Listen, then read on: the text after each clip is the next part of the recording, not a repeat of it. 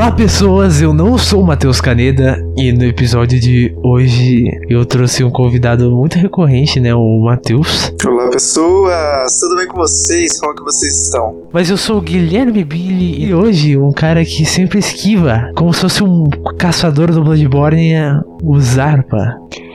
Depende do que a gente tá falando, né? Se for de mensagem do WhatsApp, aí é verídico. De gravação, também. Do WhatsApp, do Twitter, alguma... do Telegram.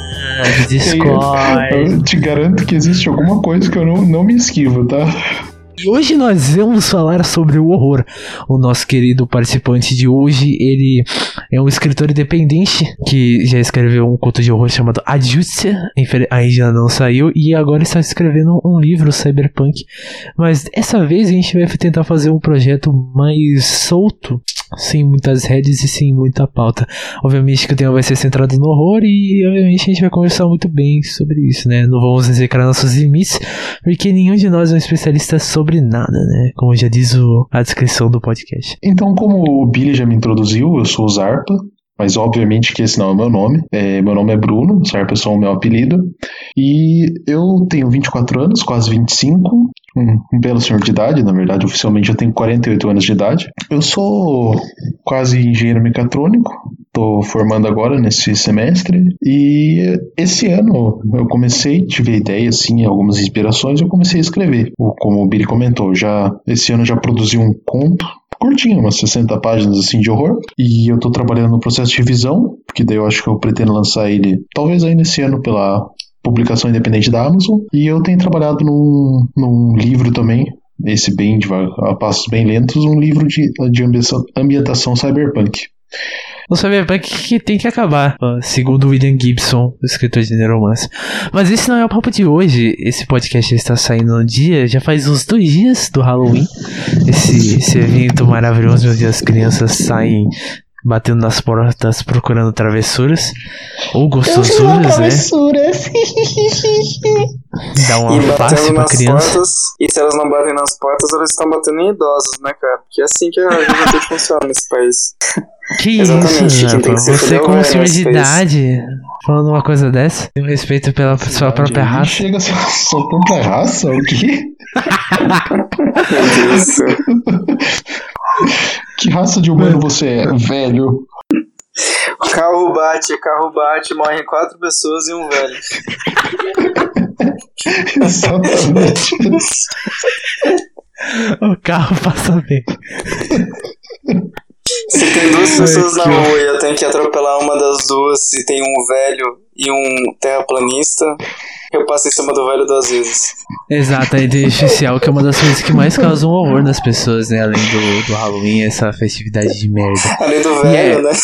Além, além do velho que te oferece outro tipo de gostosura. Tem a chance das pessoas te derem alface. Mas é o seguinte, galera, vamos dizer, o, o Halloween é um evento de merda que acontece nos Estados Unidos, mas aqui ele é conhecido como Dia do Saci. Vocês acham correto, tipo, a gente colocar a mesma data, tipo, no mesmo dia, o dia do Saci no dia do Halloween? Você acha que tem alguma conexão? Os caras são muito loucos de colocar mesmo. Cara, eu acho que, tipo assim, é, eu, eu acho que eles terem colocado Dia do Saci, na verdade, a ideia foi no sentido de, tipo assim, eles quiseram casar de ser um Halloween, mas eles quiseram, acho que, tipo, tipo, abrasileirar o Halloween, né? Então eles falaram dia do Saci, porque é tipo a assombração, entre aspas, brasileira. Só que, na minha opinião, isso não deu muito certo. Porque, tipo assim, tem algumas pessoas que falam de dia do Saci, mas ninguém lembra. Sempre quando tá perto de dia 31, porque... fala-se fala -se Halloween. Porque, tipo, realmente nos Estados Unidos o Halloween é uma coisa grande, é uma puta de uma festa. É um negócio que pra gente parece meio bizarro, meio estranho, assim, meio, meio fora de realidade. Mas realmente é. pra eles é uma coisa que eles levam muito a sério, sabe? É tipo, sei lá, não, o dia, é, dia de ação de graças, dia de. É, independência deles, pra gente, tipo assim, dia de ação de graças é um negócio que nem faz sentido. Mas eles levam, tipo, a sério pra caralho. O Halloween é a mesma coisa, tipo, eles têm o puto evento, eles fazem as festas, tem realmente esse negócio do pessoal ir na rua pedir doces. E aqui exato, a gente exato. acho que a gente trouxe isso, mas não É que o dia de Saci é... só tem nome, ele não tem significado, né? Mas, ó, vamos dizer assim, uma coisa que eu acho que é a única coisa que presta do Halloween, já que a gente tá. Esse podcast foi feito pra gente falar mal dele, ou não, né? Quem sabe, do que vocês se fantasiaram pra pedir doces na rua? Do que vocês se fantasiariam? Cara, assim, eu não, não saí pra pedir doce na rua, porque se eu pedir doce na rua, eu- de duas a uma, eu vou ser assaltado ou vou me dar droga. Você é tão desconfiado que você ia jogar o doce no lixo. Eu não duvido, eu falei exatamente isso. Mano, você é louco. Fê. Vocês já viram Bebê de Rosemary? Eu? Não. Infelizmente não. Não, mentira, Ah, mano, vocês são um bando de Não, não, fascista. não, não, Ah, é, ó, o Matheus viu, o Matheus viu. Mano, Zarpa, tá você- você tá perdendo. Isso, Zarpa, você está perdendo um dos maiores survival horrors cinematográficos. Survival Horrors. Eu tô falando, não, na moral, se fosse um gênero de cinema survival horror, o Bebê de Rosemary seria encaixado nesse sentido. Cara, é maravilhoso esse filme. E, mano, com certeza eu seria o capetinha do Bebê de Rosemary. De uma grávida ainda, né, cara? Mano, imagina o medo, cara. Você ser uma grávida, assim, tipo, geral em volta de você, meio que. Você não sabe se eles são parte de uma seita satânica ou não. O que que tá crescendo dentro de você, tá ligado? E os caras, tipo, os caras ficam te sedando. E isso é bem essa coisa de, tipo. Não, na hora que eu vi a mulher recebendo um docinho da vizinha dela, né? A, a nossa querida Rosemary. E eu, mano, na moral, não, eu não comeria isso. Eu não comeria esse jeito nenhum. Eu também não. Daí eu lembrava Eu sempre- de. Eu sempre desconfio de qualquer coisa, cara. Qualquer, qualquer coisa, sabe? É bem difícil aceitar coisa de estranho. É aquela, né? Se, se a esmola é demais, o santo desconfia. Principalmente quando é uma esmola do nada, né? Eu acho muito incomum. Não sei, eu tenho. eu acho que eu sou muito chato mesmo. Eu só sou muito pirado com as coisas. Inclusive, Ah. eu acho que, que o consumo da, das mídias de terror contribuiu muito pra isso. Porque desde moleque eu sempre assisti filme de terror. Eu acho que por causa disso afetou um pouco. Não vou dizer que afetou que foi algo ruim, né? Mas afetou um pouco do meu psicológico, porque eu virei uma pessoa muito. Qual que é a palavra mesmo? Cética? É muito. Não, não Desconfiado, cética. eu acho. Isso, desconfiado. Eu virei uma pessoa muito desconfiada, Nossa, sabe? mano, cara. Porque sempre, tipo, sempre, quando eu era moleque, pelo menos eu sempre pensava que ou um assassino vai me pegar, sabe? Tipo, vou dar oportunidade pra ele fazer esse tipo de coisa. É, cara, mas assim, é Não, uma mas, coisa que a gente mano. reflete. Tanto que assim, ó, eu morei nas partes mais violentas da minha cidade e eu nunca fui assaltado, tá ligado? Então, eu acho que ajudou um pouco. Cara, esses filmes de madrugada da SBT são maravilhosos. Eu lembro que passava A Órfã, que era um bagulho assim, mano. Nossa, Você é é. louco, fé. Esse filme era. Esse... Mano, era uma anã, fé. Ela entrava na casa das pessoas fingindo que era uma criança e Enterava. Eu não sei o que é pior, né, cara? Eu não sei o que é pior. Esse eu assisti, filme, cara. tipo, Esse, o esse filme é terror bom, psicológico. É. Eu não sei o que é pior, cara. Se é o terror psicológico de estar com uma criança ou o terror psicológico de ver uma anã. Qual dos Mano. dois é o pior, eu não sei. Não, mas, mano, é, esse filme é tenso. É, né, e, tipo, eu era tão criança que, tipo, eu lembro de cagar de medo, mas eu nem lembro do filme. Cara, eu lembro que eu, tipo, morria de medo do Chuck, assim, tá ligado? Eu acho que. O, o Chuck, eu acho que ele é, um, ele é um bom símbolo, né? Ele é um símbolo de cultura pop mesmo. A pessoa pode nem ter visto o filme, mas ela conhece, assim, aqui no Brasil e fora. É, é bem interessante o que ele fez. É que assim, o Chuck, tipo, assim como no terror, né, sempre tá explorando, tipo, áreas do. de- sempre tá buscando, tipo, subverter as nossas ideias de, de algumas coisas, né? E eu acho que esse é o caso do Chuck, por exemplo. Que ele subverte muito a questão da infância, né? Da adolescência. Tipo, não, Matheus, você que é desconfiado. Mano, a criança tava sozinha com um brinquedo falando, mãe, ele tá tentando me matar. E a mãe fala, mano, para de ser retardado, moleque, você é burro. E tipo, é, Então, e é mas- isso. A gente não sabe se o moleque é louco nos começos do filme, né? Daí depois no final, foda-se. A gente já sabe Sim, que ele é mesmo. Mas você fica, mano, será que o moleque é retardado mesmo? É um bagulho muito tenso, cara. Mas essa que é a Oh. questão, né? A questão de subverter, né, mano? E o terror faz muito isso, eu acho muito legal. É, tem exemplos de várias mídias, né, que fazem isso também. Tu consegue pensar em algumas, Zé? Talvez, eu acho que uma mídia que talvez dá pra dizer que tem isso é música. Cara, a maioria dos músicos, assim, e músicas, eles. Mano, música é um bagulho sensacional pra você sentir horror. Tenta ver um filme sem som. Você não vai achar assustador. Tenta ouvir a trilha de olho fechado. Você vai se cagar de medo, tá ligado? Ah, o, o Billy jogou fora todo o cinema dos anos 50 e pra baixo, né? Não, de horror, de horror, esse cinema de horror. Não, cara, mas assim, ó. Mas eles exemplo, tinham trilha. O Eles homem, tinham não, não, não, não, não, não. É, sim. Tipo, o Homem que Ri, por exemplo, é um filme mudo. Nosferato também é um filme mudo, entendeu? Eu e acho que, tipo que até hoje assim, se seguram.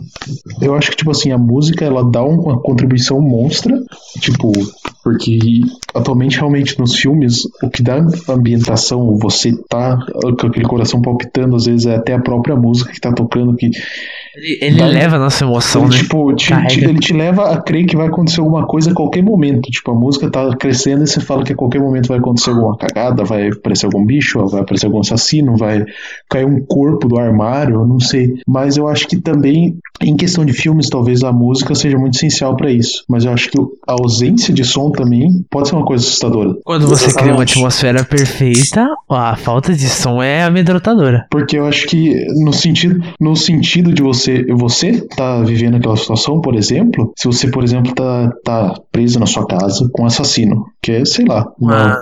um exemplo simples, e você não ouve nada. É assustador, porque você não sabe onde ele tá, mas- você não sabe se ele tá andando, você não sabe se ele tá é no cômodo do lado, Uhum. se ele tá atrás de você. Inclusive, tem um filme muito legal que explora isso, que é o Rush, A Morte Ouve. Não sei se vocês já assistiram. Cara, tem o His House da Netflix que saiu e, tipo, os caras imigrantes eles não podem sair da casa, tá ligado? E tem algo Ah. sobrenatural na casa Não, mas no obliterando caso, é que eu perguntei se vocês conheciam o Rush, A Morte Ouve, porque é muito legal isso o Zarpa falou. conheço. Que o Rush, A Morte Ouve é um Eu já filme vi sobre... o- a sinopse desse filme, mas eu nunca Ah, cheguei a assistir. Que É um filme é filme esse, sobre, cara? um- sobre uma, uma mulher surda que ela tá sendo perseguida por um assassino em série, sabe? então o Caraca, filme tem todo é um- silêncio. Nossa. Tem aquele filme lá que o Kojima falou que é o filme mais, que ele mais cagou na vida dele, que é o The Eye, que a mina faz um transplante de olho e ela começa a enxergar os satanás. E tipo, o filme. E o filme é tipo. É, sabe, asiáticos, tá ligado? Então, tipo, tem uma hora que ela. Asiáticos, sabe disso? Asiáticos. É a melhor Não, justificativa que você pode dar a pra qualquer coisa. dançando break, tá ligado? É terrorzão. Não é, cara, é, é um Eu acho, que, eu acho que o Billy esquece que eu sou asiático também, sabe? E Não é daí, nada, Matheus, você. Nossa senhora. Será que ele não falou isso lembrando que você era e foi uma cutucada ao vivaço? Pois é, deve ter sido, cara. Você não se deve ser. Não, não, não, não. Mas, tipo, esse filme, como eu tava dizendo, do nada começa a ter uma cena que ela tá presa num corredor e ela começa a ver os caras dançando break, os Meu demônios. Deus. É um bagulho Você muito break. Não, é isso mesmo. E, tipo, e, tipo, mano, imagina o medo, Fê. Você, tipo, arranca umas horas pra parar de ver imagina o medo, vendo o demônio e vendo alguém dançando break. Eu não sei o que é pior. Não, imagina você ter o medo de, tipo, agora você tem um olho que tá encapetado e você, e aí? Você fica cego. olho. Que- Você tem um olho que tá encapetado, boa. Gente, o Zarpa que é letrado em filmes de terror. Tu lembra aquele filme Enigma de Outro Mundo? Você Letrado. lembra o nome do diretor? O John Carpenter. Isso. É que ele tem um filme também muito legal chamado They Live. Que eu acho que eles vivem a atenção pra esse filme. É uma é a trilogia do Apocalipse, né? O John Carpenter, se não me engano. É o The Thing e não sei o que lá. Mas são os três filmes sobre o apo... que vão levar ao Apocalipse humano. É, tipo, esse eles vivem tipo de uma invasão alienígena que aconteceu no mundo. É E mesmo? os alienígenas, eles vivem Olha. influenciando, sabe, as pessoas através de propaganda. E daí o protagonista, ele tem. O protagonista tem um óculos que ele consegue ver quem é e quem não é alien, sabe? Mano, que conceito. de- Não é aquele que os caras dão um gritão assim quando eles vê? Não sei. Tem muitos gritos Mano. nos filmes do Carpenter. Cara, na moral, eu, eu, eu, deixa eu falar, na moral. Vocês já viram The Thing, né? O, o Enigma de Outro Mundo. Não vi, não vi. Não viu? Não, era, eu achei super overrated. Não sei se eu vi na época errada ou não, mas eu achei ele um super filme. É, Cara, eu acho que tem muito disso, sim, com certeza. Porque quando eu assisti também, era na época que eu não gostava de coisas de terror e tal, não consumia essa mídia. Eu lembro que eu assisti, eu falei, caralho, mano, esse filme é uma bosta. Eu achei horrível, assim. Hoje Estava dia- errado? Hoje, Não. não, não sei. Hoje em dia eu, eu sei que eu preciso reassistir o filme pra ver como que o, o Zarpa de hoje, o jeito que eu vejo o mundo hoje, o jeito que eu consumo esse tipo de, de mídia hoje, muda o que, que eu vou ver no filme, como que eu vou analisar esse filme. Por exemplo, um exemplo disso. Não tem a ver com o contexto de horror, mas o filme Ilha do Medo. Eu assisti a primeira vez, o- o fina... Por causa do final, eu achei que o filme foi uma bosta. Hoje em dia, Ô, tipo, eu, eu, eu convivo muito melhor com finais ruins. Tipo, é que eu, é que eu não, não, não sou tanto de aceitar finais ruins, mas hoje em dia eu já É convivo tipo, muito ele é melhor ruim que- por causa do quê? Que, por que que ele é ruim? Sem spoiler, por favor. Ah, você não assistiu ainda? ele, ele é muito. in- Ele é incerteza. Ah, cara, não, pros ouvintes. Todo mundo já assistiu Ilha do Medo. Pode dar Eu nunca vi. Não, mas eu acho que eu já Mas sei o que você tá do final. Mas resumo, ele é assim, ó. broxante, Em sabe? resumo, é tipo assim, ó. O filme se desenvolve tudo numa pegada e, tipo, o filme é muito bom no que ele vai fazendo. Depois você assiste esse filme, você vai gostar, eu acho. Só que daí quando você chega no final, ele mostra que, tipo, todo o ponto de vista que você estava vendo do filme estava errado. Que era uma outra situação, na verdade, que estava acontecendo. E daí você fica tipo, caralho, mano, que bosta. E tipo, é um final ruim, tipo, é um final triste. que o protagonista, entre aspas, se fode. Então, na época que eu assisti, eu falei, nossa, esse filme é horrível. E depois eu reassisti esse filme. Inclusive, eu reassisti esse filme porque eu fiquei com vontade de assistir porque eu tinha jogado Outlast. E, uhum. e daí eu assisti e falei, caralho, esse filme é muito bom. Agora não, não, não, não, acho o final tão ruim assim, tipo, eu tô de boa com esse final. Eu acho então... que a, a, incerteza é um negócio que deixa a gente muito desconfortável e a gente acaba pensando isso às vezes, né? Talvez tenha isso também. No, no caso da Ilha do Medo não foi isso, mas eu particularmente acho filme que deixa final no ar meio merda, velho. Não gosto. É, é o padrão inerente nosso. Né? É, eu também não gosto muito, eu não sou muito fã de filme que deixa o final mas, em aberto mas, pra você descobrir o que tá acontecendo, sabe? Eu gosto de história fechada, sabe? Isso que me agrada em filmes. Não sei vocês. Cara, olha só o conceito disso aqui. Não vou, vai, vou deixar isso pra depois. Mas ah, vocês estavam inspirado em Outlast, não sei o que. Cara, Hack, né? Aquele filme lá de zumbis dentro do apartamento. Só uma coisa, tipo, só uma coisa. O hack, o hack americano ou o hack argentino? Argentino, né, papai? Ah, tá, tá. Então tá bom. Onde o filme era pra ser tipo um documentário dos bombeiros visitando lá e tudo mais. E simplesmente, mano, eles fecham em quarentena o prédio inteiro porque suspeitas de uma infecção fodida lá, de uns zumbis muito loucos. E tipo, mano, o bagulho é tenso demais, tá ligado? E é filmado como se fosse um documentário, sempre alguém segurando a câmera. É muito brabo. Sim. E tipo, o Outlast uhum. é bem baseado nisso, né? Na, segurando a câmera, você se mexendo lá na, na visão noturna. Uhum. No primeiro jogo tem um negócio de microfone também, Sarpa? Oi? No primeiro jogo também o negócio do microfone também? Tem um negócio de microfone? Cara, eu acho que não. Não tô, não tô ligado nesse Cara, aí, não. então, o primeiro, o primeiro Outlast não tem. Eu zerei os dois, tá? Cara, eu zerei os dois Outlasts. Ele... Cara, o 2 E é o 2 ele tem sim um sisteminha de de microfone. Tipo, Só que assim, cara, o microfone da câmera ou desliga? É então, na verdade, é, o microfone do, do Outlast 2, tipo, ele usa.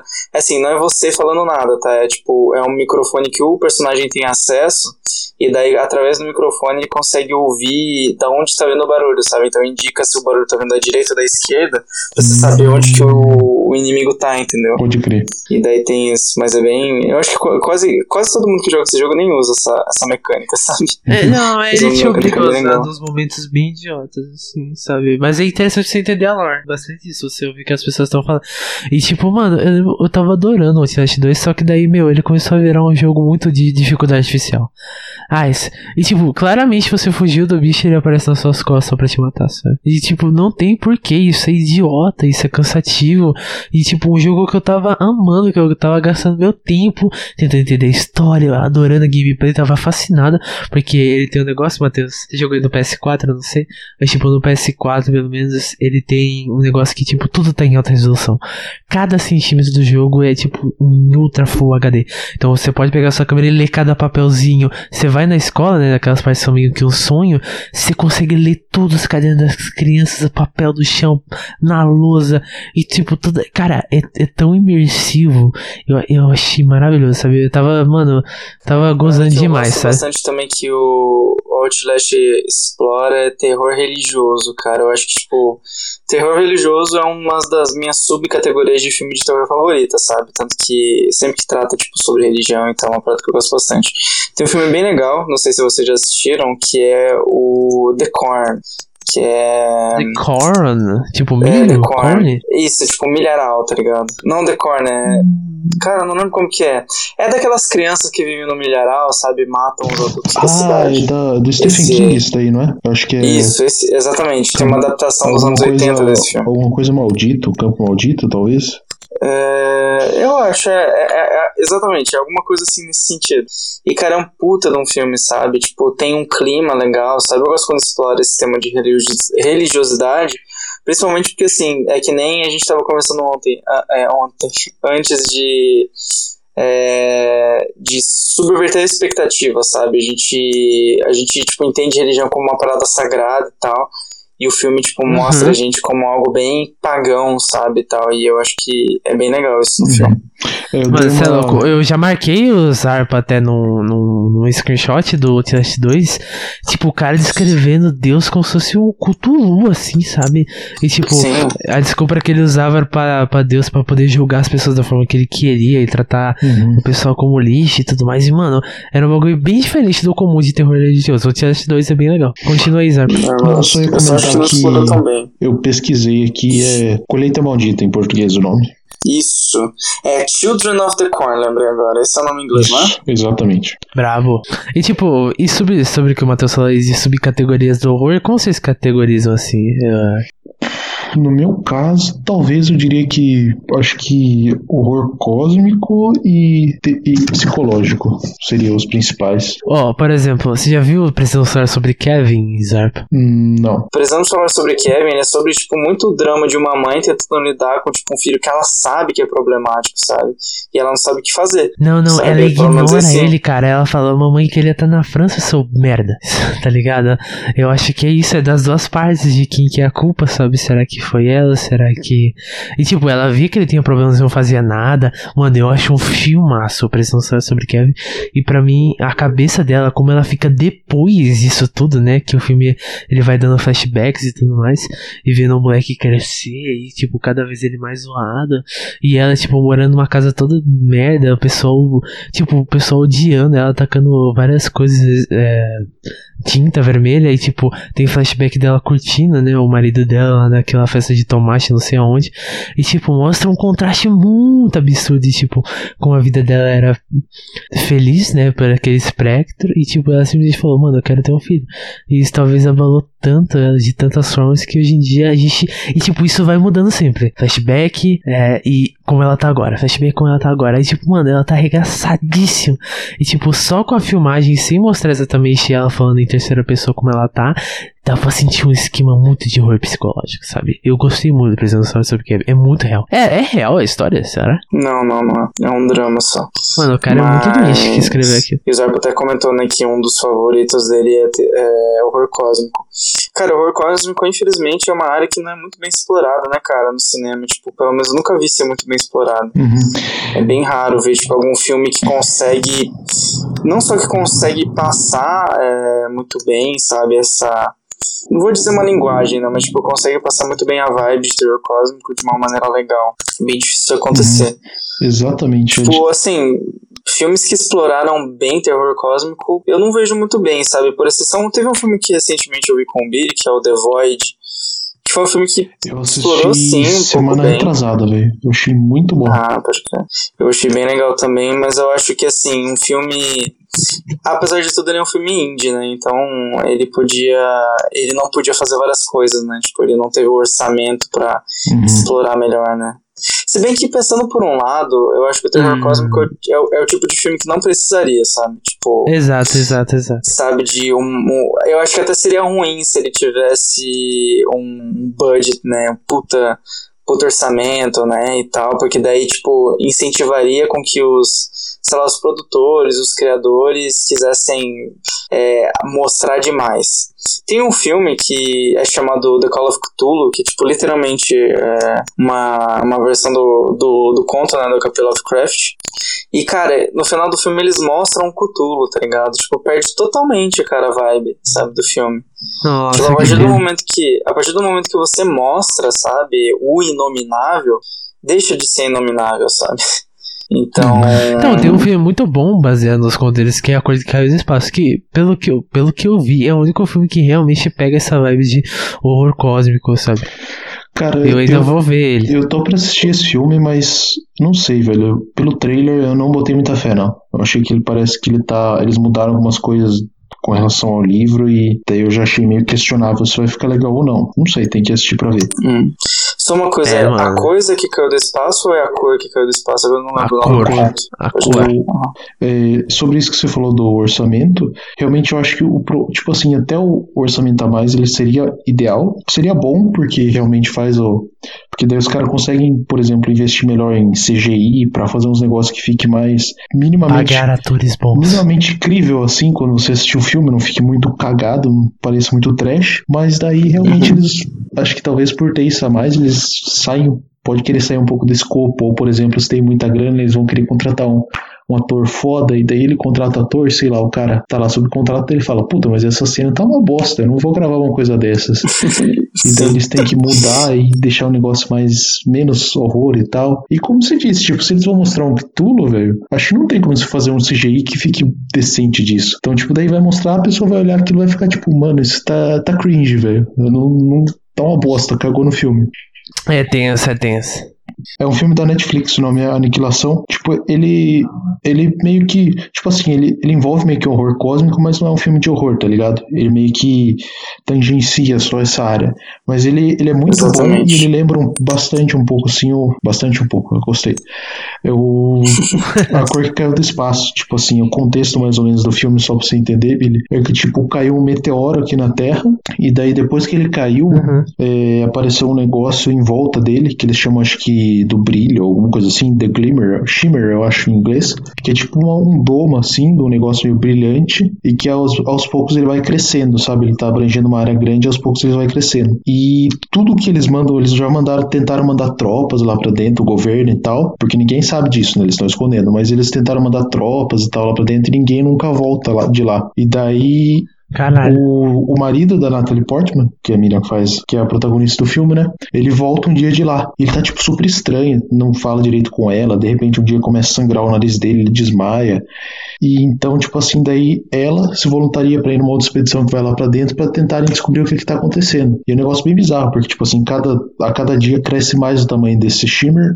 E, tipo assim, quando elas passam, tipo, elas dão um passo para dentro do, do negócio, perdem comunicação, tipo, no, no, rádio nenhum mais funciona, elas perdem totalmente a noção do tempo, e daí elas começam a achar os negócios lá dentro muito bizarro. E, tipo, dar uma explicação para isso é uma explicação muito bem pensada. Tipo, é um ótimo filme, recomendo pra caralho, eu gosto muito desse filme. É aquele que a mina meio que interage com o hipercubo? Cara, eu acho que é, velho. Eu acho que é, velho. Eu acho que essa cena é bem no final do filme, então eu diria que é é, o que falta é filme, tipo, a adaptação das obras do Lovecraft, tá ligado? Porque eu acho que, eu não sei, todo o sentimento que os filmes dele, dele passam, sabe? Eu, uma coisa que me agrada bastante no, nos livros da HP Lovecraft é a estética, sabe? Apesar de não ser uma estética visual, né? É, a descrição da estética, mais ou menos, dos filmes é, é bem legal. Tipo, é, Estados Unidos, Nova Inglaterra, sabe? Com aquelas, aqueles vilarejos abandonados, com aquele povo estranho, sabe? E eu acho que falta muito disso, sabe? É, que seria um diferencial, sabe? É o que eu, que eu acho que seria muito legal se tivesse.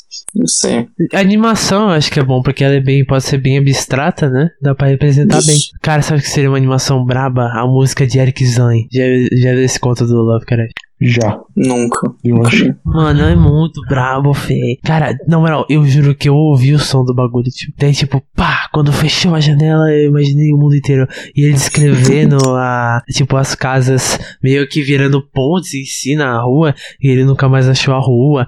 E, tipo, aquilo era muito da vida de vagabundo, tá ligado? Do, do Lovecraft. Que ele ficava pulando, pulando de, de casa e de, desses apartamentinhos dos Estados Unidos. E certeza que conheceu muita gente louca, né? Então, aquele conto lá do daquele carinha que já tava morto, ele só se mantinha congelado os órgãos dele.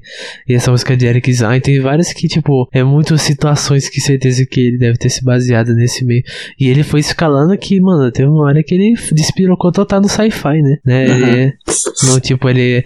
O melhor conto dele para mim. E eu, eu li poucos até, cara. Eu parei no. Eu parei na metade do livro da Edra, né? Da editora Edra, que é os melhores contos. Eu parei bem no, no capítulo 2 do Call of Cthulhu. Mil desculpas Zarva e todos os vocês. E, e, mano, mas o que eu já tinha lido até lá, tipo, dificilmente tinha um que eu não gostei. Acho que aquele lá que descrevia um rio, tipo um rio estígio, eu achei bem bosta. Mas, mano, tinha um lá que é dos carinhos escalando a montanha em busca dos deuses, dos Elder Gods. Cara, é sensacional. Cara, eu acho que, agora falando de uma obra Lovecraftiana, que eu acho que, eu não sei se o Zarco já teve o, o prazer de experimentar, o Billy eu sei que ele adora, e eu também amo.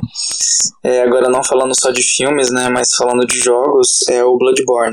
Apesar dele não ser exatamente sobre, é, sei lá, sobre. Apesar dele não falar sobre, sei lá, Dagon, apesar dele não falar sobre Cthulhu, ele aborda com maestria, cara, os temas do, do Lovecraft, sabe? De uma maneira que, cara, é tão precisa, sabe? Tão tão legal. Não sei explicar. Acho Cara, tão legal. perfeito. É o seguinte, eu que tô jogando Bloodborne 50 horas por dia. É o seguinte, o Bloodborne, você tem um sistema chamado Insight, que é tipo o seu conhecimento de mundo. Cada vez que você vê algo fora do comum, o seu personagem fica mais louco, vamos dizer assim. Que é o conhecimento de louco.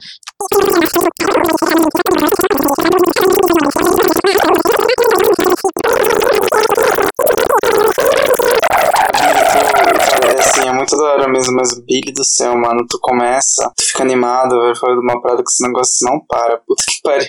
Eu acho que o Zarpa nem sabe do que, que você tá falando, mano. É que desde o começo da conversa eu já tô, tipo, só em off aqui porque eu nem joguei, né? Então. Mas assim, é uma obra muito legal, cara, que eu recomendo demais. É, não sei se tem PlayStation 4. Esse é o, Mas- esse é o único problema de por que eu não joguei. Ah, eu sou cachista! Ah, meu Deus. Caixola. Não. Ô, Billy, vamos, vamos pra gravação aqui, tá? Quero. Cancela o podcast com esse câncer. O que eu mais gosto do Lovecraft é o A Cor que Caiu do Espaço. Eu achei esse conto muito bom e o jeito tipo, que ele desenvolve tudo. E esse eu acho que dá pra dizer que é um dos maiores dele. Tipo, tem, sei lá, umas 60 páginas, porque ele não escreve nada muito grande. Mas eu acho que esse é muito bom. Foi, é o meu favorito. E eu acho que, por exemplo, o filme, se conseguir adaptar consideravelmente bem, também é um filme que tem, tem tudo pra ser muito bom e tal. Eu não botei muita fé quando vi o trailer, mas eu acho que se ele conseguir adaptar, eu acho muito bom. Mas é, sobre o que fala esse? O, assim, o meu único conhecimento das obras do Lovecraft são duas, né? A história da Sombra sobre Innsmouth, que é o meu favorito, né? Dos que eu conheço, e Dagon. São os dois, as únicas duas obras do Lovecraft que eu li mesmo e que eu gostei bastante. Então, esse A Cor que Veio do Espaço, ele é, então, como eu disse, ele é bem parecido com o Aniquilação. Tipo, tem, tem todo o contexto que geralmente as histórias do Lovecraft, na verdade, é alguém contando o que aconteceu já, né? Então, tipo, Uhum. é um cara que ele tá, vai pra uma região lá pra construir uma represa, ele é representante da empresa, vai construir a represa lá numa planície meio que tá devastadona. E daí todo mundo. E daí, tipo, ele chega lá e ele ouve que tem umas histórias que alguém fala que aconteceu muita merda nessa planície e tal. Só que não tem mais ninguém da época que aconteceu isso. Então ele vai conversar com um cara lá, que era a única pessoa que ainda morava meio que dentro da região que ia inundar ali pra fazer a represa. E ele resolve perguntar pro cara o que, que é a história, o que, que são esses dias antigos que todo mundo tanto fala. E daí esse cara começa a contar pra ele de uma história muito antiga que tinha um cara lá, que era amigo desse. Que esse cara que ele tá entrevistando é tipo o Pierce, Adam Pierce, alguma coisa assim. E daí, ele, esse Adam Pierce, ele tinha um amigo que morava bem lá no meio dessas planícies. E daí teve um dia que todo mundo viu, tipo, caindo um meteoro lá no meio. E daí, no começo, tipo, ele ficou meio famosão e tal, porque ficou um meteoro lá no meio da fazenda dele. E daí todo mundo começou a ver e tal, iam cientistas pra ver. Eles tiravam um pedaço desse meteoro, depois ninguém sabia identificar qual era o material. Depois de uns dias, tipo, a pedra que eles tinham levado tinha diminuído de tamanho. A primeira colheita que o cara foi ter na fazenda, as, as frutas que ele tive- teve lá, tipo, saíram enormes. E daí ele falou, caralho, mano, melhorou pra caralho minha terra aqui e tal, só que daí todas as frutas estavam, tipo, podre por dentro. Então é mais ou menos contando o, o que que esse meteoro mudou ali no, no contexto ali e tal. É muito bom, eu indico se você quiser ler algum dia desse. Não tem nessa edição não. da Edra, infelizmente. Nossa, não, mas só pelo, pelo, pela história, cara, eu já fiquei muito interessado. Isso que eu acho legal, uma das obras do, do Lovecraft, tipo, ele sempre consegue desenvolver umas paradas muito interessantes, né, sobre pretextos tão legais, cara, tipo, até mesmo a Sombra sobre Innsmouth, né, que é sobre caso de um cara contando, né, como que foi a experiência dele quando jovem em Innsmouth, e como, e todo o estranhamento que ele teve, né, da cultura da cidade e tal, cara, eu acho isso extremamente legal. Uma coisa que eu acho É, muito legal mano. na obra dele é como ele consegue ser conciso e, tipo, situar tudo dentro de um único universo. Então, tipo, cada conto tem a sua particularidade, o seu, seus monstros, digamos assim, o seu horror, mas é tudo meio que parte de uma coisa só. E mesmo que você não veja isso, tipo, ele vai relacionando. Então, por exemplo, tem um acho que eu tava lendo esses dias atrás o Sombra que veio, Shadow Out of Time, né? A Sombra que veio do tempo. E, tipo, ele não fala, quer dizer, eu não li inteiro, mas ele não fala nada, por exemplo, sobre Cthulhu ou essas coisas, mas tem lá Miskatonic University. Então, tipo, isso é uma coisa que eu tenho certeza que, se eu não me engano, acho que no, no Cthulhu, ele, no chamado Cthulhu, ele fala alguma coisa sobre a cidade e sobre a sua universidade e tal. Então ele faz essas Ah, sim. pequenas conexões, você sabe que tudo tá meio interligado, mesmo que ninguém veja ah, as, os fiozinhos, as correntes que estão ligando tudo. Uhum. E, tipo, todos são muito autorais, né, mano? É muito brabo. É os outros deuses que se chama esse conto aí da montanha. Que, na moral, eu reconheço muito esses dois personagens do filme Farol. E engraçado que o filme Farol ele tem uma mitologia sobre de onde tirar a inspiração, né? O pessoal fala que era um conto inacabado do Edgar Allan Poe, que o outro irmão Edgar tava, tava escrevendo. Tem um que fala que, na verdade, tem inspiração de Prometheus. É tudo, tudo, tudo- Se você parar pra pensar, tudo que envolve algum tipo de divindade, algum ser maior envolve Prometheus. E, e sabe, cada um tem uma interpretação. E eu acho legal que o Farol foi um dos únicos filmes que eu acho que, tipo, ele é tão bem encaixadinho pra ter várias interpretações. Cada pedaço pode mudar, sei lá, alguma coisa. Cada. Cada, cada framezinho, cada detalhe você pode tirar uma interpretação. E do mesmo jeito ele tem uma linha reta que conta uma história de dois marinheiros ficando louco no meio de uma ilha, com o farol. Vocês já viram esse filme? Tenho ele baixado faz meses no meu celular, mas eu ainda não vi. Ah, mano, que isso, filho. Os caras só vacilam. Mas são, é muito bom o filme. É absurdamente bom. E, e é muito legal que eles são tipo quase o, o Neil Aller, né, do cinema. Eu queria muito que eu estivesse com o meu com o carinha lá da RDM, o Braga. Mas bom. E, e é bem bom que é, né, dos irmãos Eggers que também fizeram outro filme de horror que é o A Bruxa. Esse daí você o Matheus viu né? Não, o A Bruxa. Nossa, A Bruxa é fenomenal, cara. Fenomenal. Eu adoro esse filme, adoro, adoro. Adoro, adoro tudo nele, adoro o design de produção do filme, adoro. Eles sabem que é uma ambientação absurda, né? Sim. Não, isso eu não, não assisti ainda. Meu Deus, velho, que pecado, mano. E dizendo que foi de horror. Puta que pariu, que pose. Eu falei pro Vini que eu era uma péssima, um péssimo convidado. Aí, ó, aí, ó, Matheus, você reforçando as sequelas do menino. Não. Ele toma, é que sim, ele toma no final um formato de terror, é, de terror religioso, mas durante todo o filme ele trata muito sobre paranoia, sabe? O, a questão do filme da bruxa é que ele, assim, ele é um terror, um terror religioso, né? Que, gente, tá- que nem o Billy falou. Só que durante o filme todo ele, ele tem uma vibe mais terror psicológico. Porque ele sempre te deixa com uma pulga atrás da orelha pra pensar se realmente isso, tudo que tá acontecendo no filme realmente tá acontecendo. Ou se é a, a personagem principal ficando louca, sabe? Isso. Ela Então é tem esse tratada como sentido. ouca, né, mano? É um bagulho muito. Exatamente. amedrontador. Se bem que se for parar, se for parar pra pensar também que, tipo, o final também pode ser ela num ápice de loucura depois de ter feito, sei lá, né? Cara, As coisas. e- Pra não dar spoiler do filme. Nossa, mano, na moral, eu lembro que eu vi esse filme e eu falei, tipo, ok. Mas agora falando com é você, claro, não é essa a Matheus. minha interpretação, né? Mas agora falando com você, Matheus, eu tô pensando, cara, com esse filme é brabo, né, mano? Nossa senhora, mano.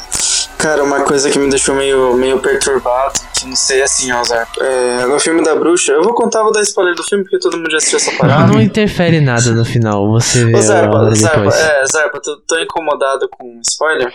Cara, tipo, geralmente eu me importo muito, mas esse filme eu nem sei se eu vou assistir, então pode E não não Ah, vai, tá, não então, vai o que atrapalhar, acontece? eu acho. No filme da bruxa, o filme da bruxa trata sobre uma família da Nova Inglaterra, né? Depois que chegaram aos Estados Unidos e tinha os puritanos. E essa família, ela foi expulsa da comuna que eles viviam, porque o pai era extremamente religioso, sabe? Tipo, ele era religioso demais até pros puritanos, Uhum. sabe? E daí é, eles são expulsos e o pai é, quer começar uma nova vida, né? Ele, ele vai morar do lado de uma, de uma floresta que todo mundo disse ser amaldiçoada. E lá ele fica com os filhos, né? Ele leva a filha mais velha, Tomazinho, o filho mais velho, só que ele é mais novo do que ela, né? Uhum. Todos os filhos dela é mais velha. É, os dois os gêmeos, né? Que ele tem, dois filhos, um, um, menino, um casal de gêmeos, né, um menino e uma menina, e o recém-nascido dele. E daí o filme começa, né? Com a Tomazinho vivendo lá e tal, e, e daí é eles desconfiando dela se ela, não é uma, se ela é ou não é uma bruxa. Porque coisas estranhas começam a acontecer na, na, flore é, na casa, sabe? E a casa é bem na boca da floresta, sabe? Na entrada da floresta. Por exemplo, o bebê, o, o filho recém-nascido é, some. E depois o filho mais velho da família também some. E depois ele volta pelado, sabe? Totalmente atordoado. Não, e a treta é que E tem realmente uma a- bruxa, né? Eu não sei se é coisa da É, cabeça então, minha. a questão é, realmente tem uma bruxa, sabe, que vive na floresta. E só que daí eles não sabem disso, eles acham que a Pareceu o Tomazinho na pecado verdade da é maçã, né? Uhum. E daí coisas, coisas muito ruins acontecem acontecer, sabe? Com a família nem da perda dos dois filhos, né? É, as, por exemplo, as galinhas começam a dar ovo podre, sabe? É, quando a vaca começa a dar é, le- é, sangue ao invés de leite. E no final do filme, e, tipo, tem vários. Como que eu posso explicar? Tem vários avatares, porque assim, o demônio sempre tá lá em volta, sabe? Dos personagens. Ele sempre tá presente, mas você nunca sabe através de como ele tá se manifestando. E tem três animais que fazem parte do filme. São o coelho, é, o corvo e a cabra. O coelho é o que leva eles a entrarem na, na, na, na floresta e se perderem lá, sabe? Caralho.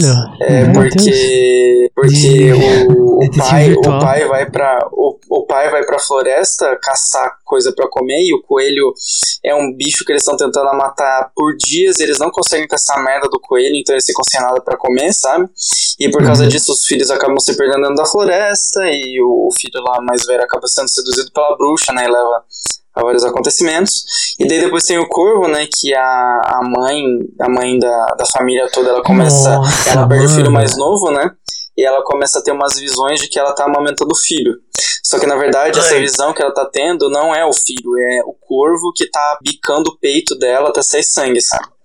E o corvo acaba matando a mãe, o corvo acaba matando a mãe, é, dando bicadas no, nos olhos dela, sabe? E ela ri, sabe? Enquanto o, o corvo bica, sabe? Ela, porque ela não percebe, pra ela ela tá com o filho dela nos braços, sabe? E até achei interessante agora parando pra pensar que a referência do corvo, eu não sei se foi proposital, mas o corvo lembra bastante, por exemplo, quando Jesus Cristo foi crucificado, né? E tinham os dois ladrões em volta dele, e um dos ladrões diz pra Jesus, né, desce, desce então se você é foda mesmo, né, e daí um corvo desce e come os olhos do, do preso, do cara que tá do lado de Jesus. E daí me lembrou mais ou menos isso, não sei se, se tem relação. E daí o outro, que daí é o, o avatar principal do demônio, que é o Black Phillip, que é um bode preto, macho, que é bizarréssimo, tá ligado? E as crianças, os gêmeos, brincam com ele todo dia. E no final das contas ele acaba matando o pai da família e a Tomazin, que é a menina mais velha, né, a única que sobra, ela começa a conversar com o Black Phillip. E ela fala assim, ela sabe que foi, que tudo isso é culpa dele. E daí o Black Phillip, enquanto ela tá, porque os pais prendem ela, né, dentro do do como não é chiqueiro, onde que ficam as galinhas? Mano, é dentro um do galinheiro, poleiro, né? poleiro. É, isso. Prendem ela dentro do, do poleiro e o Black. E daí ela fala pro Black Phillip, eu sei que você tá ouvindo. E daí ele responde, é, eu tô ouvindo. E daí ela começa a conversar com o Black Phillip, e daí o Black Phillip ele tira um livro, sabe, de provavelmente um livro de, de bruxaria, e fala pra ela ler. E daí ela lê. E daí ele fala que se ela aceitar dar alma pra ele, é, ela vai ganhar riquezas e um prazer que é, é, não dá pra avaliar, sabe? Tipo, ela vai, se, ela vai ter uma vida de prazeres e luxos, sabe? Cara, esse filme Pelo tá subindo muito no dela meu conceito. Eu não me lembrava dele ser E tão bom. daí, uma parada que, tipo, eu fui descobrir depois, com uma análise de um crítico, que Uhum. eu não tinha percebido, é que é, enquanto a, a Tomazin tá lendo o livro, o Black Phillip apoia as duas, os dois cascos no ombro dela. Caralho. Na verdade, o Black Phillip tá transando com ela, tá ligado? Pra consumar, tipo, o casamento entre ela e o demônio, sabe? Então, Black Phillip no formato de, de bode, sabe? Tipo, tá. Tá copulando com a Tomazin. Uhum. Daí é bem bizarro, sabe? Tipo, pensar que a menina tá transando com um bode. Mano, não só isso, né? O Tá modo ligado? Satanás, capeta, deixou carreirinha. É, Mas, tipo, exatamente. isso é uma das interpretações. Uma interpretação que eu tive que acho que é mais comum é que, tipo, o filme é sobre sexualidade, sabe? Da- Das crianças se descobrindo. Então, o moleque Sim, sai na floresta em broca de se descobrir porque ele, ele sentia alguma atração pela irmã quando ela lavava roupa e não sei o que. Ele ficava se sentindo mal pra caramba. Tanto que ele rezava todos os dias. Era uma família super religiosa pra caramba. O pai era bem cuzão, tá ligado? Ele, tipo, como não ousa rezar para esta janta maravilhosa que Deus proporcionou, meu querido filho? Daí ele, não, não, não, pai, eu vou rezar aqui. Daí, e tipo, ele ia na floresta e tipo, né, obviamente a gente sabe, né, Adão e Eva, né, o, a massa significava o pecado era a, a consumação da carne do, do, do Adão e da Eva. E tipo, ele vai lá, vê a bruxa, consome a carne, e quando ele volta, ele volta todo encapetado. E tipo, parece que ele tá tendo no orgasmo quando ele volta, né? Exorcizado, assim, vamos dizer assim, quando ele tá sendo exorcizado pelo pai. E tipo, e a Tomazinha, ela fica brincando com os irmãozinhos, ah, eu sou a bruxa mesmo, então vaza aqui. E tipo, na, e, as crianças real acreditam, então fica todo mundo contra a Tomazinha e tipo, é isso, sabe? Ela, e ela questiona o pai, então, só que ela não expressa isso, porque ela sabe que vai dar merda. A mãe dele, a mãe dela também se guarda muito, que ela fala que ela vendeu os os talheres de prata. Então, tipo, era uma relação toda zoada da família. É um filme, cara, que subiu muito no meu conceito com isso que o Matheus falou. Eu não lembrava dele ser tão complexo assim, sabe? Dele ter tantas camadas. Ele é bem bom, mesmo. Cara, eu não sei se esse é o termo correto pra usar, mas é um filme muito pagão, sabe? Tipo, ele subverte muito é, o que é sagrado, sabe? E, uhum. cara, é bem legal, eu acho bem legal. Tipo, você sai um pouco não é perturbado o termo correto, mas. Ah, mano, você sai sim, feio. Tu sai meio, senhora. sabe, tipo, cambaleando, se sentindo meio. Sabe, uhum. perturbado. Sabe o filme que, me fiz, que eu realmente me senti mal e eu. Talvez fez isso que não fez eu gostar dele? Hereditário. Hum. Eu saí dele muito. Hereditário é um filme legal. Mano, eu não gostei. Eu me senti real. Sabe, eu lembrava do filme e falava, mano, sai fora, feio. É um filme que, me fe... que fez eu me sentir claustrof... claustrofóbico, sabe? É um filme muito fechado. Tu viu, Zé? Cara, esse filme eu não vi, tipo, porque um dia eu ouvi uns amigos comentando da cena lá da, do cara arrancando a cabeça da, da irmã no carro, tá ligado? E, e, tipo assim, só de. Eu, eu sou, tipo assim, eu, esses filmes que são muito explícitos, tá ligado? É uma coisa que me incomoda pra caralho, mano. Eu não consigo uhum. ficar olhando pra uma cena, tipo, sei lá, que o cara tá cortando a mão fora. E daí, tipo. Ah, mas sei lá, acho que o filme não é assim. Não, é só... só que, tipo assim, quando alguém contou, tipo, do cara abrindo a porta do carro, assim, com a cabeça da menina ali dentro, eu fiquei muito incomodado, tipo, de ouvir a conversa. Eu falei, tipo, puta, eu acho que eu Pior é a cena da mãe vendo a cabeça depois. Aí, é, essa mãe vendo a cabeça depois é tensa. A mãe. E o filho não contou, mano. O filho não contou. Filho não, não, mas o, o, filme, o filme, no caso, tipo, ele não é explícito nem nada, tá? Então fica, fica tranquilo pra assistir o filme. Mais ou é, menos. O que né? acontece é que assim. É que assim, não, não, não é, cara. O filme, ah, assim, não. ele trabalha muito com o subentendido, sabe? Tipo, por exemplo, no caso Aí você já recebeu spoiler, né? Do. Do. Do caso. Ele da... não pegou o segundo plot, né? Cara, eu, eu, eu, acho que uma ideia geral do filme eu sei. Tipo, eu sei que tem um negócio lá que tem o um demônio lá que tá no corpo de alguém que não consegue falar e tal, que a pessoa faz o Tipo, ah, mano, esse bagulho é muito zoado. Ah, cara, não vamos, não, vamos, não vamos conversar muito sobre isso, não, porque eu quero que o Zé assista esse filme. Porque eu quero dormir, é muito cara. Bom, eu tô cara. ficando com agonia. Ah, vai tomar no teu cu, mano. Vai um cagão, cara. Você sabe que aconteceu alguma coisa ruim, só que você não vê, sabe? Então a sua mente fica trabalhando, sabe, nisso. Então ele usa muito mais o o seu medo inconsciente do que realmente, tipo, algo te incomodando quando você vê, sabe? Então esse que eu acho legal. Agora, Midsommar eu não gostei. Nossa, o fascismo reina. Cara, eu acho que eu gostei do Midsommar, mas o comentário que eu ia fazer antes é que você falou que no hereditário não é muito explícito e tal, né? Que é muito do que você imagina. Eu acho que uma coisa que eu pensei quando o Billy falou que ia me chamar para conversar sobre neoterror é que eu acho que na verdade o neoterror é muito disso, né? Hoje em dia o pessoal percebeu que o terror não é tanto você fazer um jump scare, você fazer um bicho caindo assim, berrando na tela, mas você dá aquela construção e realmente o psicológico, eu acho que mexe muito com a pessoa, que você você dá a entender que tem alguma coisa ali, mas você não mostra, você mostra uma sombra, ou você fala, tipo, aconteceu alguma coisa, mas você não viu acontecendo, tipo, você, sei lá, ouve uma pessoa morrendo na sala do lado, mas você não sabe como aconteceu, você não sabe o que que matou ela, e eu acho que o, o neo-terror tem muito disso, né, eu acho que hoje em dia eles perceberam que as coisas estão mudando, eles estão adaptando isso, e esse é o novo então tá se criando, pelo menos, a mídia cinematográfica de terror. Uhum, com certeza. Exatamente. Muito bem, muito bem visto.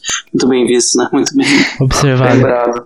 Né? Muito bem observado. Eu acho bem legal isso, sabe? Hoje em dia que a gente tá tendo uma ascensão, sabe, do gênero de terror no cinema, cara. Cara, tá vendo muita coisa boa, sabe? É, o Homem Invisível, mano. Não, desde o primeiro trailer eu já saquei que aquilo era claramente, tipo. Esse filme eu achei muito chato. A, a minha... Não, eu tipo, eu vi o trailer e falei, mano. Eu já, tipo, mano, eu vou assistir isso daqui com isso na cabeça e eu acho que o filme vai ser duas horas do trailer, tá ligado? Que a mina falando, tem um cara aí, tá ligado? Ah, é o ex invisível. Foda-se. Eu fiquei, mas, eu, mas é isso, sabe? E é isso mesmo, Matheus? Você que viu. O filme trata sobre abuso, né, e tal, mas, tipo, é um filme que eu de verdade não.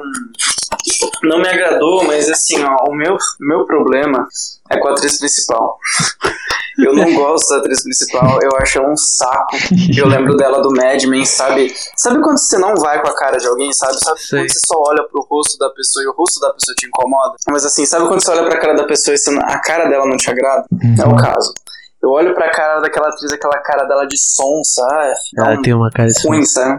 Ela parece uma Eu- Luísa Sons. Eu entendo o que você está dizendo, porque, por exemplo, eu não gosto da Jennifer Lawrence. E por isso eu não assisti o filme. Isso é um dos motivos que eu não assisti o filme. Qual é aquele filme dela? Que... Mãe? Isso, exatamente. Tipo, já Oh. teve pelo, pelo menos três pessoas diferentes falando que esse filme é muito bom e falaram que eu deveria assistir, mas eu não tenho a menor vontade de assistir. O trailer em si não me atraiu, Não, mas, você eu, não tá mas eu errado, também não, não gosto dela. assista, é um filme muito ruim, é um filme muito ruim, é um filme muito agonizante, é um filme tipo choque pelo choque, sabe? Nada é justificável naquele filme. É, Isso, ele ele- só gosta de chocar. Quero muito ver o Mãe. Eu sempre, pro, eu sempre falo Mãe, né? Só que, tipo, sei, ele parece ser um assisti- filme muito assisti querendo filme, ser gostei, cara. conceitual, mas ao mesmo tempo Sim, não inova em exatamente. ele nada. é, é, exatamente. Ele é um filme querendo muito ser conceitual, sabe? Que ele não é. Tem um canal muito legal no YouTube, que é o canal sobre cinema, que é o Entre Planos. Uhum. Então, esse filme do Aronofsky é muito pretencioso, sabe? Ele que não fala assim, então, porque a Jennifer Lawrence é uma analogia à Mãe Terra, sabe? Tipo, ai, cara, tá, eu já entendi, mas, tipo, isso não faz o seu filme bom, tá ligado? É, cada corte é um momento da humanidade. Mas eu não sei, eu tenho que ver. Mas esse filme parece muitíssimo 88 assim. Ah, e cara, é interessante que o Midsommar, mano, eu- mano, eu gostei muito e, tipo, rever ele é uma das coisas mais legais que você pode fazer, cara. Ele é um filme, mano, você é louco, Fê. A mina sorrindo no final, sabe? É um dos negócios mais assustadores que eu já vi.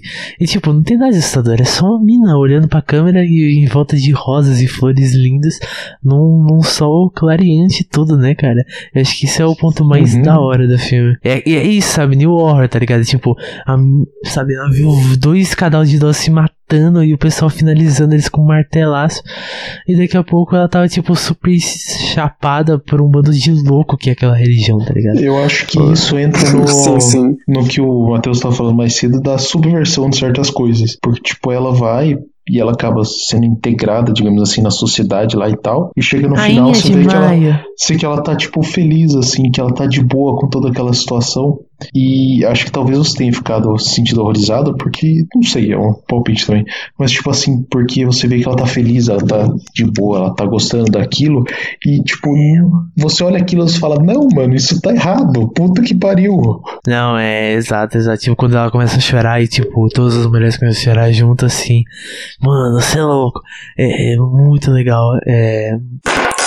Não, é muito legal mesmo. Tipo, é, eu acho legal também como esse filme ele não trata é, a cultura diferente, né? Porque é uma cultura de, um, de, uma, de uma tribo, né? Do Uhum. interior da, Suécia. da Suécia. Isso. É, porque daí eu lembrei Switzerland, só que eu não lembro como é que é o nome em português do país. Mas é, é, é um, é um país no interior da Su é uma, uma seita da Suécia, sabe? Uma tribo Uhum. que tem uma cultura milenar, né, deles. E o filme ele trata, tipo, como normal, sabe? Eu acho bem. Só que é, é claro, né? Você tem que levar em consideração também que eles literalmente mataram um casal, tá ligado? Não, eles mataram muita Mataram um gente. casal. Muita gente. É, eles mataram uma galera, entendeu? Então, tipo, sabe, mataram uma galera inocente. Então, esse que é o foda no Terra final no contas, jardim ainda, maldade. É. Mas o Midsommar é muito tudo, bravo. tipo, Uma coisa que eu queria saber a opinião de vocês, que às vezes, um dia desse eu tava conversando com o Felipe, é, vocês acham que no filme, depois que termina o filme, a protagonista lá, é, eles matam ela? Porque se o Felipe, que é esse meu amigo, ele- o Matheus não conhece, né? Mas você sabe quem é, o, o Billy é o esgoto. Uhum. Ele, falou, ele, ele colocou o seguinte ponto: que não tem ninguém ali, nem tem mulher nenhuma ali que é uma rainha de maio. Que ele, ele concluiu que todo, todas as rainhas de maio depois são É mortas. verdade, é verdade. É, quem sabe foi até um plano só pra ela ganhar, né? Então, ele também Porque, colocou mano, isso, que ela às sem vezes experiência a- nenhuma, A, né? rainha de maio é a mina que vem de fora. Só que eu não sei, cara. É, porque ela foi drogada se- pra caramba só pra fazer sempre, aquilo lá. se- sempre matam ela? Sempre matam a Rainha de Maia? Talvez. Mas também é o, é o seguinte ponto: se, se todo ano eles elegem uma nova, não necessariamente vai ter uma, uma outras quando, quando tiver uma nova, entendeu? Eles não, Não, vão não, ficar dizendo, tipo assim, você era uma. Não vai ter, tipo, alguém, tipo, sei lá, no futebol que o, o torcida fala assim: o Brasil é pentacampeão do mundo quando tá começando uma Copa Nova, entendeu? Tipo, só vai ter coisa lá pra fazer a Rainha de Maio e não necessariamente, tipo, você vai saber que tem outras mulheres ali que são. Mas não sei. Isso Não, eu- porque aquilo é de 4 em 4 anos, não é? Que o sol fica lá 24 horas por dia na Suécia, não é um bagulho desse? Cara, eu nem lembro dessa, dessa parte do plot, então pode ser. Talvez seja isso também. Mas, Arpa, é o seguinte, já estamos com uma hora e dez aqui de gravação. Eu acho que quando a gente tava falando de Bloodborne seria muito preciso você ter falado isso. Mas a gente não deu. Mas tudo isso que a gente pode pensar de categorias de horror e, e tudo mais. Vou aqui, só pra finalizar esse podcast maravilhoso, quatro, cinco recomendações de filmes do criador de Dead Space. O melhor jogo já feito da sétima geração de videogames. o primeiro filme que ele recomendou é um sci-fi de horror, assim, maravilhoso. De um diretor que eu acho um lixo, que é o Paul L. W.S. Anderson. Ele tá fazendo um filme do Monster Hunter agora, vocês já viram o trailer? Cara, Não, eu meu vi, Deus, lá vem. eu vi Horroroso. só. Horroroso, E, tipo assim, horroroso, boatos que horroroso. tá nada a ver. E eu gostei Mano, muito Scarlett Johansson numa metralhadora atirando no Eu monstro. Eu gostei muito daquele meme que os caras falam assim: é, os criadores de Monster Hunter não estão não tão brincando nas ameaças, daí mostra um print do trailer assim, dos mesmos criadores de Resident Evil. Mano, que horror, feio. A Capcom sabe muito Não, bem muito cagar as coisas tipo, dela. é, tipo, como o Paul W.S. Anderson sempre precisa colocar a porra da esposa dele, mano, em tudo quanto é filme que ele faz, velho. Cara, eu já tô O Aranha- cansado da Mila Jovovich, velho, já bastou. Não, só uma coisa, perdão, vou fazer barulho aqui. Cara, na moral. Mas assim, eu já bastou em. Resident Evil. Não, é porque assim, ele é muito puxa-saco da esposa dele, cara, muito.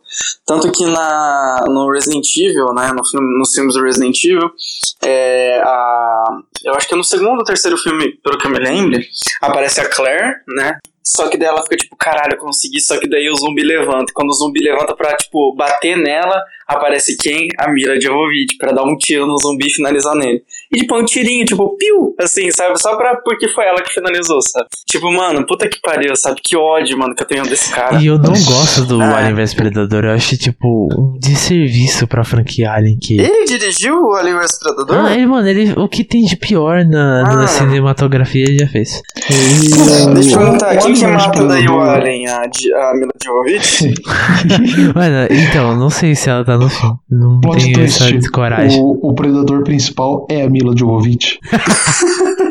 Seria muito bravo se o xenomorfo. dele, eu não duvido, Se cara. o xenomorfo comesse a Mila Jojovic e virasse, tá ligado? A Mila Jojovic versão xenomorfo. Cara, o pior é que, tipo assim, o primeiro Alien vs Predador, eu particularmente acho até que legal. Daí o segundo. Mano, o você é um segundo, criminoso, né, Eu já, Zé? achei, eu já achei horrível. Eu nem sei se tem mais. É tipo, Não, assim, segundo. é, é uma curiosidade que a gente tem que é muito legal, né? Muito tipo Fred versus Jason, sabe? É, Uhum. Tipo, a gente falando assim, como seria, né? Como será que seria uma luta entre os dois? E daí você vê, porra, lançou, mano, que da hora, tá ligado? Então, acho maneiro isso. Mas bom, o W, o Paul W.S. Anderson, ele fez um filme muito bom, cara, que é o. É o único filme bom dele, porra. Eu esqueci o nome agora. Não, não acredito. Tava O com... único filme bom dele. Eu esqueci. O único filme bom do cara, o cara esquece, perfeito. Resident Evil 6. não, não. Everton Horizon, que foi o- a maior inspiração de Dead Space na parte cinematográfica. O, o, inimigo, Que o, é- enigma, o Enigma do Horizonte? O Enigma do Horizonte, exato. E, mano, você é louco, velho. Esse filme é muito bom. Tipo, basicamente é um engenheiro, vai ter que voltar pra nave dele. Pra- a uma nave antiga que ele projetou, que é o seguinte: ele fazia um buraco de minhoca e atravessava o espaço-tempo e chegava, tipo, em mi- microsegundos, né? Ele literalmente atravessava a quarta dimensão e passava pelo lugar. Só que, quando ele passava pela quarta dimensão, ele ia para o inferno. Então, quando a nave voltou, as pessoas morreram, tipo, tinham pesadelos e, tipo, a, a- e, tipo, ele sonhava que ele via a esposa dele antes de ir pra nave já. Ele já só ver a esposa dele sem os olhos, assim. É um bagulho absurdo. Todas as atuações são muito boas. Tipo, para mim é um dos melhores filmes de horror cósmico. Porque ele mistura muito bem esse terror, esse, esse body, horror, body horror, né? Que é o terror corporal, assim, das pessoas toda decepadas, sem olho, não sei o que. Tudo, tipo, aqueles mofo orgânico se juntando na nave, junto com essa coisa, tipo, tipo, a, a pessoa vendo o filho dela que estaria morto andando pela nave. E tipo, será que aquilo é real? Tipo, tem uma hora que vem, tipo, um bicho com essas chamas pra cima dele. Daí, mano, isso daí é real, não é? Eu corro ou não corro? Daí, tipo, começa a pegar fogo. E ele não sabe que é real. Daí ele começa a bater a cabeça dele. Mano, o Event Horizon, pra mim, ele, é ele foi muito mal na época dele. Tanto que o Paul S. Anderson, por isso que ele começou a fazer filme ruim. Certeza que o único filme bom que ele fez não veio deu nada. E ele é considerado um filme cult de sci-fi e é isso, é maravilhoso. O final é sensacional e, mano, com certeza uma das óperas-primas do sci-fi, assim. Uma pena que não vendeu bem e não gerou tanto um, um, movimento, né, tipo de pessoas tentando fazer filmes de horror sci-fi, né. Uma uhum. pena. E, e, tipo, tem um segundo filme aqui que ele recomendou também, que é o Inside, se não me engano. Esse daí mesmo. Que é tipo um filme francês. Ele, viu, ele disse que ele viu cerca de 200 a 300 filmes. Todos da Europa, Rússia, França. Ele tentava ver o menos possível de filmes americanos. Não sei como que ele fez isso em 2000 e pouco, né? Não tinha, não sei se os torrents já tava tão tipo assim. Que tipo, mano, é tipo, uma menina vai buscar a vingança dos caras que raptaram ela quando era criança. Só que é um plot bem executado e tipo, mano, é o seguinte, ela é invencível. Então ele tirou a treta do, do necromorfo ser tipo, você poder cortar as pernas dele, ele continua seguindo, você cortar a cabeça dele, ele continua vindo, você cortar a mão dele. E só quando você remover todas as partes do corpo dele para te, te perseguir, né, o necromorfo, foi daí que ele tirou a ideia desse filme, o Inside. E é muito legal que cada filme ele pegava uma coisinha e botava no Dead Space. Então, provavelmente esse jogo só é tão bom e tão original por causa que ele consumiu muita coisa diferente. Ele faz um trabalho de pesquisa monstríssimo, o, o, o diretor. E acho que fala cinco filmes, eu só vou citar os outros dois porque eles nem são tão importantes, mas é o Frontier, com S em parênteses, que é outro filme de horror super desconhecido, só que, mano, é exatamente, é muito bom, muito bom, assim. Todos eles, tipo, trazem uma, um, um, um preceito, como você fala, Matheus? Um, um pretexto muito bom, sabe? E, tipo, muito bem executada. Vou deixar o link do Leatherbox aqui na descrição. Agora, pra falar de jogos, de novo, Cara, um jogo que eu acho que daria uma puta adaptação pra série, no caso, seria Fatal Frame. Não sei se vocês conhecem. Mano. Um jogo japonês de terror que, cara. Eu conheço. É fenomenal. Eu conheço. Ele é preto e branco, né? O primeiro jogo. Ele é de PlayStation 1, se não me engano. Sim, o primeiro jogo é preto e branco. Mano. É, tipo, é um puta jogo que é conceitão, sabe? De terror fenomenal, cara. O outro puta jogo é Silent Hill 2, né? Silent Hill 2 é bem na vibe de Fatal Frame. O Silent Hill 2 é tipo todo, todo o contexto da cidade faz parte de alguma coisa da cabeça dele, né? Então, tipo, aqueles bichos que são as médicas, assim, com um decote absurdo. É dele no hospital perdendo a libido sexual. E a outra mulher, sabe, significando a perda de um romance. Tipo, tudo, tudo, tudo tem alguma mensagem dentro da cabeça dele. O Silent Hill 2, ele dizem que é uma das narrativas bem contadas. Baixei em português aqui, só que pediu senha, coloquei assim, não tá indo, então vai ficar na geladeira por enquanto. Mas o Silent Hill eu joguei e eu amei, amei. É incrível esse jogo. Eu acho que, mano, é revolucionário demais. Tipo, a limitação da época da névoa e, e tipo, os sons todo sabe? Porque o PlayStation eles provavelmente, sei lá, gastaram toda a memória fazendo a cidadezinha de Silent Hill. Gerou todo um, um, um, conceito de horror que, tipo, jogos hoje em dia que não precisam dessas limitações de neva e o som todo cagado, eles usam isso para dar aquela sensação de horror, tá ligado? Que o Silent Hill provocou, tipo, é um jogo tão absurdo que, sabe? É, ele, ele criou praticamente um conceito de horror, sabe? E, mano, o Hill é muito brabo. Tipo, os bichos eles emitem algum tipo de som escroto que você consegue detectar pelo rádio. Por isso quando eles chegam pra eles faz. Sabe, é um bagulho bem legal o Silent Hill 1. Só que, mano, ele peca muito em gameplay. Ele peca muito em gameplay. Exatamente. É uma a gameplay dele é, é horrível, né, velho? Eu tentei jogar uma vez, eu, eu não desisti porque eu tava jogando no teclado ainda, porque eu baixei emulador no, no PC. Tipo assim, eu entendo que já me falaram, inclusive foi o Felipe, que, por exemplo, no Silent Hill é o câmera travada que isso faz parte, isso é um, é um elemento do horror dentro do jogo para você sentir que não está no controle da situação. Eu acho esse conceito muito bom, mas a aplicação dele fica uma bosta, porque você não, não. Você tá andando passar do mapa pro outro e tipo trocar o ângulo da câmera é tipo horrível, horrível. Tipo, isso caga muito Mano, no, é muito ruim. Você conseguir jogar. Então, tipo, a ideia é boa, a execução não fica tão legal. E daí, época era maravilhoso usar pra você apertar R1 e as costas do personagem, tá ligado? Tipo, a primeira fase é maravilhosa, que você vai andando livremente pelo mapa e ele literalmente tem um mapinha que ele vai marcando com a caneta, é bem genial pra época. Só que, tipo, envelheceu mal pra caramba.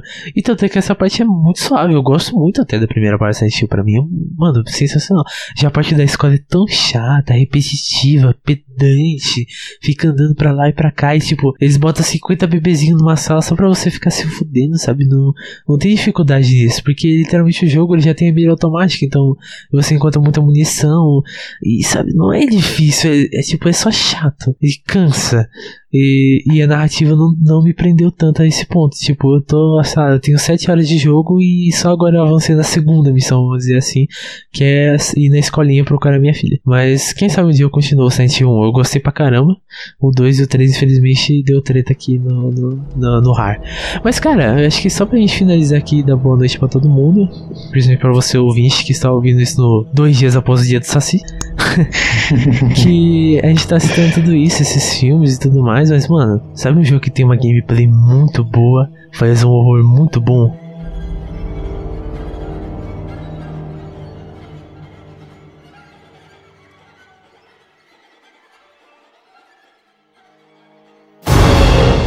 Dead Space. Eu acho que eu vou até me economizar em palavras porque eu já falei muito desse jogo. Queria saber a opinião do Zarpa sobre esse jogo. o que, que você acha que ele faz no horror, Zarpa, o Dead Space?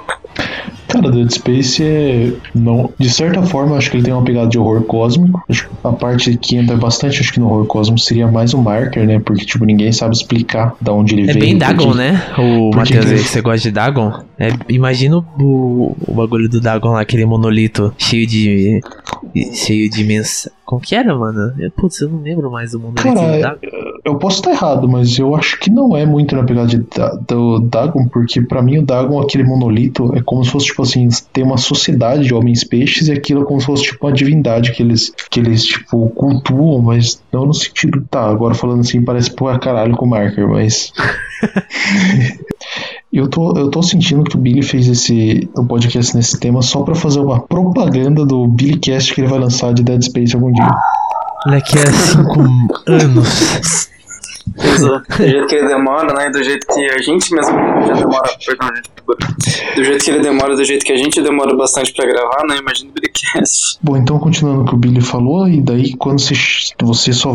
O Isaac, você como engenheiro lá, tipo, o personagem ele só vai porque ele tá não tem ninguém tem contato com essa nave. A nave teve problemas depois que achou o marker e daí o Isaac ele se voluntaria para ir porque o namorado dele tá lá. E quando você chega lá, quando a galera chega lá, a turma que tá indo, ele que vai dar uma atenção na nave, tem alguns militares e tal, para entender o que tá acontecendo, você chega lá e você começa a perceber que tem uns monstros lá na nave.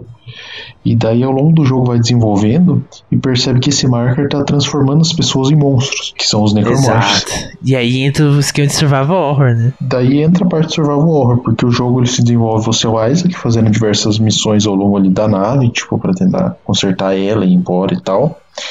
Então você tá constantemente sendo, tipo, alvejado por esses monstros. Então, você tá andando assim em algum lugar, você vê ele, um bicho passando correndo assim num corredor que você vai entrar ali na hora. Você é uma presa, né? Exatamente, você tá ali dentro Os fazendo as coisas. brincando com você. E você tem aquela tensão constante de você estar tá sendo perseguido por alguma coisa que tem ali, ou você não saber se tem alguma coisa ali em volta. Caçado.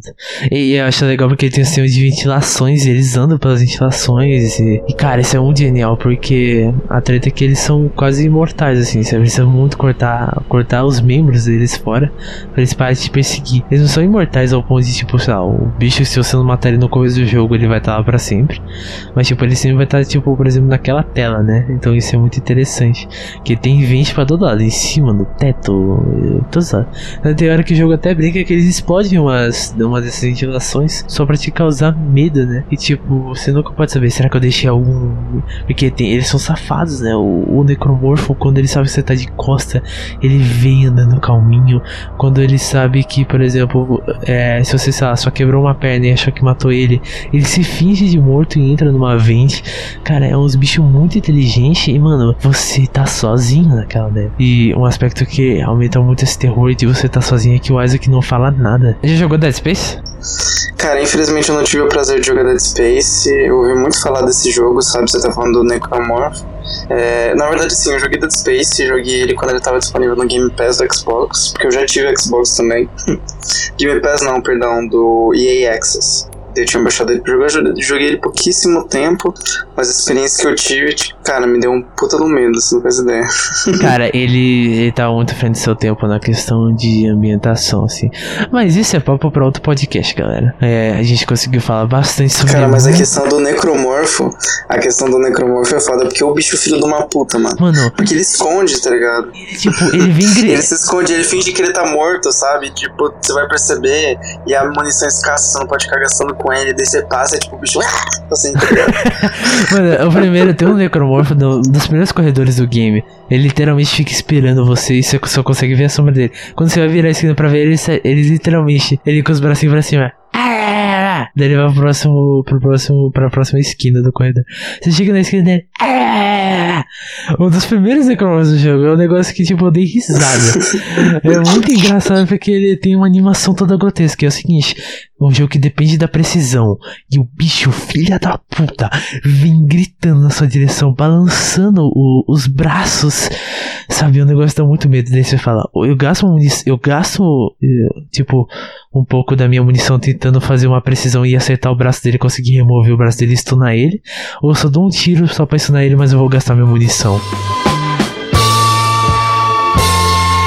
Mas é isso, galera. Esse foi um, um episódio mais solto do Protocast, falando sobre o Dia do Saci, com a participação maravilhosa do Zarpa. Isso aí, é nóis. Zarpa, onde as pessoas podem te consumir, onde as pessoas veem os seus contos eróticos. As pessoas podem me consumir? Calma lá. Que que é isso, cara? Você está me tomando por uma meretriz? Então, vocês podem me encontrar. Oh, eu atualmente sou membro honorário do Esquina 42 podcast. E também tem um podcast que tá meio na geladeira aí, que tá meio.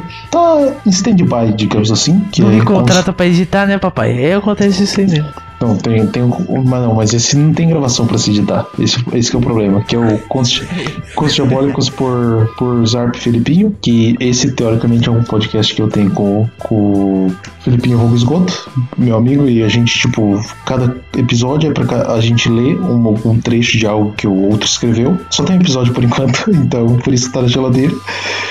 E redes sociais, se vocês quiserem me, me stalkear, vocês não vão conseguir porque meu Instagram é fechado, mas é oliveirasarp. Aí segue lá. Vai estar tudo na descrição. E o Skin da 42, que infelizmente saiu por ano, mas é muito bom. Vale a pena ouvir os sete episódios que já saíram do Skin da 42.